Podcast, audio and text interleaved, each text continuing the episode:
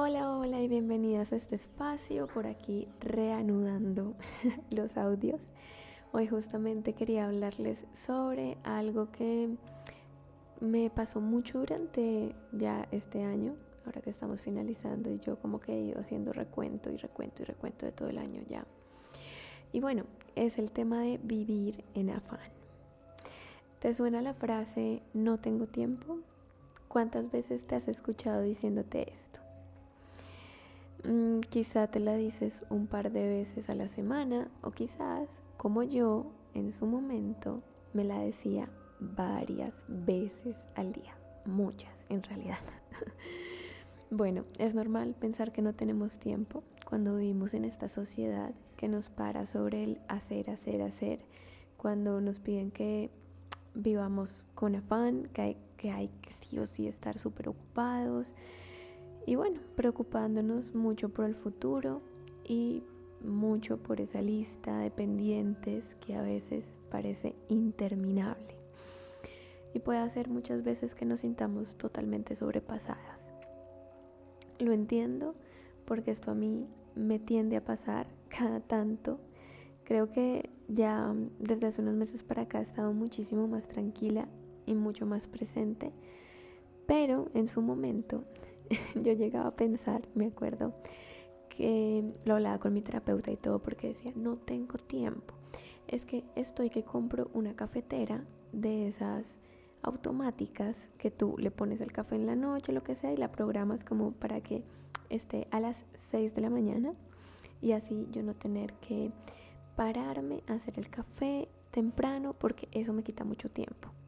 O sea, básicamente cuánto puede quitar el hacer el café. Eh, tres minutos mientras lo pones y, y bueno, que tarde cinco minutos en estar en la cafetera. Que esos cinco minutos uno pues hace otra cosa mientras tanto, ¿no? Mientras que está. O sea, en realidad, si yo me pongo a pensar hoy en lo ilógico que es o el, el estrés que a mí me generaba simplemente una, o sea, preparar un café. o sea, me puedo reír ya en este momento de mí misma, pero en ese momento no lo veía así. Y entiendo que muchas veces yo caigo en esto ¿no? Unas veces puede ser el café, otras veces puede, ser, puede ser siquiera otra cosa y también lo veo mucho en otras personas que caemos en afanarnos y estresarnos por cosas que en realidad son súper simples, muy, muy, muy simples, pero que nos repetimos es que me quita tiempo, ¿no? Entonces, ahora, ¿cómo o qué me ha ayudado a mí para desligarme un poquito de esta frase? repetirme todo el tiempo que no tengo tiempo y hoy en día darme cuenta que en realidad sí tengo tiempo, que uno, pues hay que organizarse, dos, hay que quitar obviamente cosas que hacen que pierdas el tiempo, como por ejemplo el celular. Yo me podía repetir durante todo el día, no tengo tiempo, no tengo tiempo, no tengo tiempo, pero por alguna razón esa vocecita de no tengo tiempo se calmaba y se callaba cuando yo me quedaba en Instagram durante una hora. Eh, cuando tenía un montón de cosas para hacer.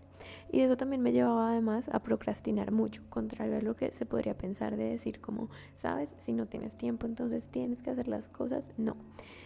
Em, es como estar en una carrera contra el reloj. Ahora, miremoslo desde otro lugar. En realidad, el único momento que tenemos, tanto tú como yo, es el presente. O sea, tú en este momento estás escuchando este audio y puede que estés a lo mejor cocinando, puede que estés en tu carro, puede que, bueno, estás haciendo alguna otra cosa más, pero no hay nada más en este momento. O sea, en este momento no llega el futuro, porque el futuro jamás lo alcanzas en realidad. El futuro siempre, siempre va a haber futuro, siempre va a haber futuro. Y el pasado, pues ya, ya no podemos hacer nada con él. Por ende, siempre estamos en un eterno presente. Pero tampoco tenemos que estar corriendo como contrarreloj porque en algún momento algo va a pasar. Y esto es centrarnos aún todavía como en esas creencias de a lo mejor que a cierta edad toca llegar a ciertos puntos o es que cada año tienes que cumplir con ciertas cosas. Ay, Y eso es todo lo que nos presiona y hace que realmente siempre vivamos para el futuro, para más, para más, para más, pero nunca aprovechamos lo que tenemos hoy. Nunca aprovechamos lo que está hoy, aquí y ahora. Para mí el disfrute se ha vuelto en realidad volver a las cosas sencillas. Tú puedes disfrutar de cosas así súper extravagantes o especiales como un viaje, algo así. Pero en tu día a día, ¿qué tanto te lo disfrutas? En tu día, ¿qué tanto estás presente? Y desde ahí viene el placer, desde ahí viene el estar presente, desde ahí viene realmente la vida. O sea, la vida no se nos puede pasar estando preocupados, estresados por el futuro. Por un futuro que jamás llega y que además siempre van a llegar nuevas cosas por las cuales preocuparte. Eso te lo puedo asegurar. Entonces, eh, la forma en la, que, en la que de verdad he comenzado a cambiar todo esto, toda esta frasecita una y otra vez, no hay tiempo, no hay tiempo, no hay tiempo, es volviendo, volviendo cada cosa sencilla un ritual. Así como el café, que es la vaina más sencilla del planeta, pero que yo sufría por esos 10 minutos que a lo mejor toma todo hacerlo. Entonces también lo volví un ritual. Tú puedes volver cualquier cosa de tu vida, cualquier cosa sencilla, un ritual, un espacio sagrado de presencia y de tranquilidad para ti. Este momento en que te pones a escuchar tus podcasts, los que te gusten, los audios, o no sé, ver un video o escuchar a alguien hablar que te guste, puede ser también un ritual, ¿sabes? Como a mí me encanta, por ejemplo, escuchar el podcast de que se llama No tiene nombre, los sábados que sale. Y en la mañana yo me pongo a hacer el desayuno y a escuchar ese podcast y para mí eso es sagrado, es como que me encanta. Y si no es ese, pues será otro de los que les he ido recomendando por Telegram. Pero bueno, entonces es eso, ¿no? O sea, es estar en un espacio sagrado de presencia y de tranquilidad sin estar pensando en cuántas cosas tienes que hacer, en estar centrándote en el futuro ni nada de esto.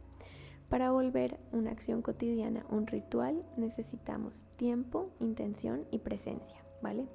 El tiempo, bueno, siempre tenemos tiempo. En este momento tú estás escuchándome, o sea que tienes el tiempo para escuchar. Seguramente no estás trabajando porque te distraería mucho estar escuchando eh, audios, entonces así que me imagino que puedes estar haciendo otra acción diferente. Pero bueno, estás teniendo tiempo en este momento. Ahora, la intención. La intención es como cuando iniciamos una clase de yoga que te dicen, bueno, pon tu intención para la práctica, esto es lo mismo, pongamos la intención sobre aquello que hacemos. Por ejemplo, yo pongo la intención cuando preparo el café y todo, como que digo, bueno, iba a comer, este es mi inicio del día, voy a comenzar bien, con energía, esto me despierta.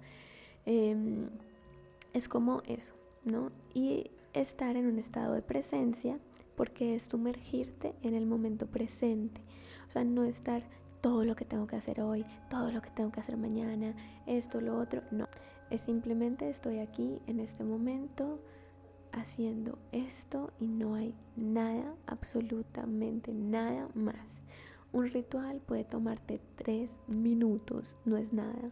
Lo importante es que estés ahí consciente y cuando te das cuenta, en realidad el tiempo es como si se alargara. O sea, el tiempo es una percepción, hay que también entender esto. Tenemos este tiempo que se puede medir con el, con el reloj, pero también porque resulta que hay horas que parecen eternas y porque resulta que hay horas que se pasan en dos minutos. Bueno, es exactamente por esta percepción que tú tienes en ese momento, ¿vale?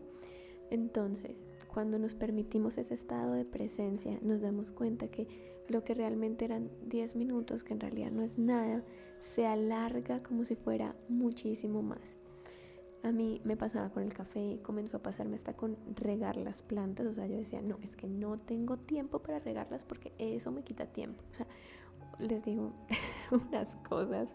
Entonces estaba todo el tiempo afanada y cuando, y cuando menos pensaba, o sea, en realidad terminaba cansadísima y toda mi semana era como un sufrimiento y sentía tantas cosas que tenía que hacer, que es más, que creo que por eso también dejé en parte los audios, porque era como que siento que tengo demasiadas cosas que hacer, hasta que dije, no más, tengo que parar muchas cosas y comenzar a como em, reconocer que es en realidad lo que me está quitando energía. A ti te quita energía es darle tanto poder a esas ideas, a ese estrés, a todo lo que te preocupa. Entonces, comienza a centrarte de nuevo en el presente. Yo sé, ya suena re cliché, lo que quieras, el presente, el presente, el presente, el presente. Bueno, eso era lo que les quería contar. Les mando un abrazo, un beso gigante eh, y bueno, espero ya poder compartir más desde este lugar. Chao.